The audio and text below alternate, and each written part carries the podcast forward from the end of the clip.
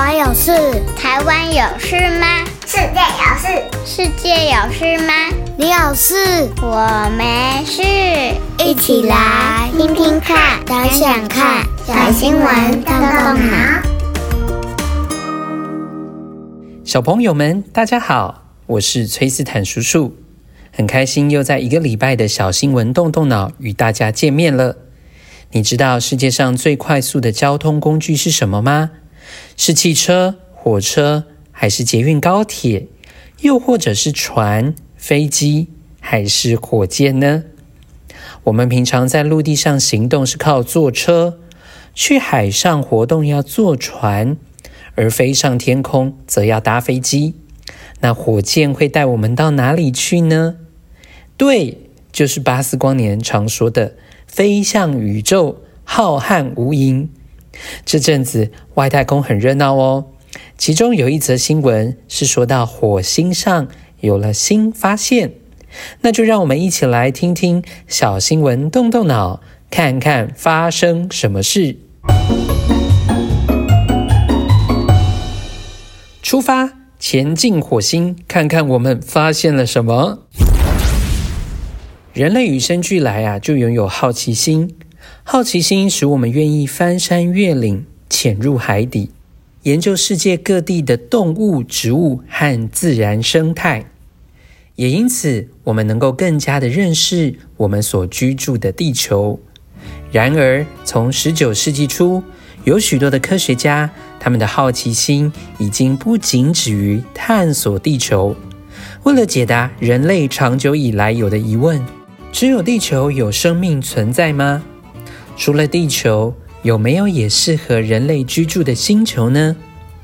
于是，各国的科学家们努力研究发展外太空探索的方式，制造出通往外太空的火箭，飞向浩瀚的宇宙，探索未知的广大世界。在太空探索的发展上，太阳系中的火星。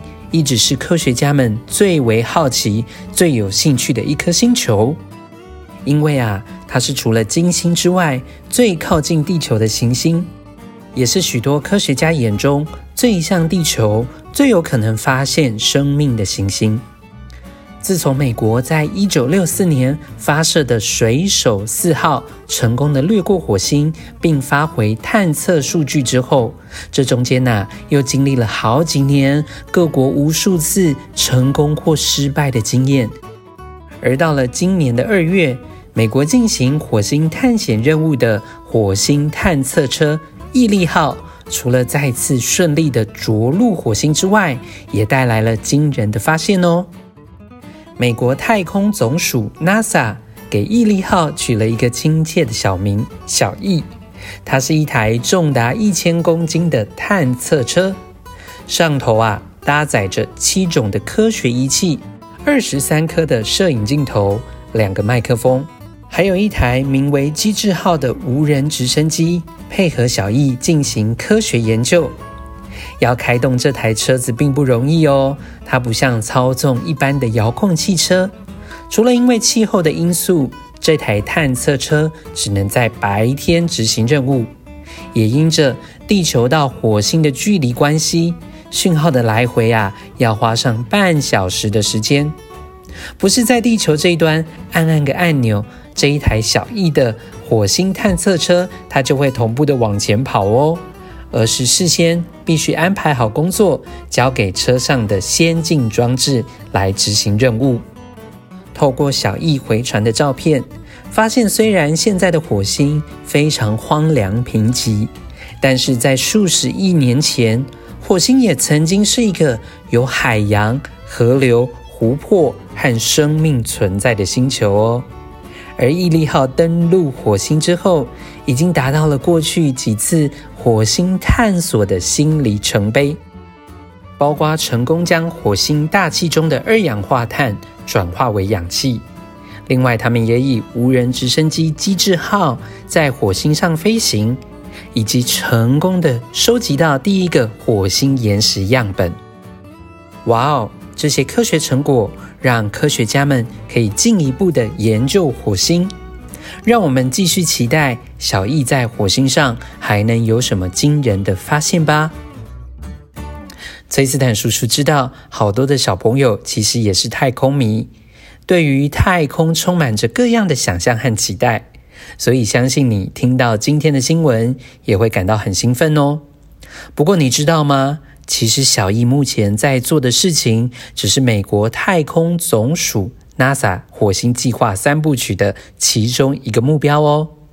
在好多年前，NASA 就已经定好了二零三零年实现人类登陆火星的目标，甚至是更进一步的实现人类在火星生存的能力哦。讲到这里啊，叔叔想要问大家：你有想过，除了好奇心之外，为什么这些科学家这么急于找到除了地球以外另外一个适合人类生存的星球吗？其实，我们所生存的地球，由于受到人口密度过高、资源过度开发、严重污染、温室效应等生态危机的影响，在一千年后将不适宜人类生存。所以，若能越早突破科技的限制，越能为人类的长远发展带来祝福哦。孩子们，如果你有一个科学梦，叔叔鼓励你，也可以多了解这类的科学新知。这次选择的这则新闻，就是要让小朋友知道，世界上啊还有很多新事物等着我们去发现。像是美国太空总署 NASA 的网站上，就有很多丰富的资料分享哦。期待你就像小艺的名字一样，屹立不摇的，不怕困难，不怕失败。把这样的精神运用在你的生活中，而崔斯坦叔叔也要提醒大家，在还没有实现移民火星的梦想之前，要珍惜现有的资源，避免过度开发，做好环境保育。不管有没有第二颗适合居住的星球，只要我们更多的爱地球，相信我们能够在地球永续的生存哦。听完了这则新闻，小朋友。你有没有觉得什么地方让你感到很好奇呢？你的小脑袋瓜也应该要动一动喽。这周的三个动动脑小问题提供给你。第一个问题是：我们生活在地球上，是因为地球有什么条件和环境适合我们生存呢？比如说，只有地球上面有氧气的供应，所以我们才能够呼吸啊。而水，也是人类能够在地球上生存一个很重要的因素哦。小朋友，你还有想到其他什么原因使得地球适合我们生存吗？另外，第二个问题是，有没有人好奇火星车毅力号长什么样子呢？它是怎么做成的呢？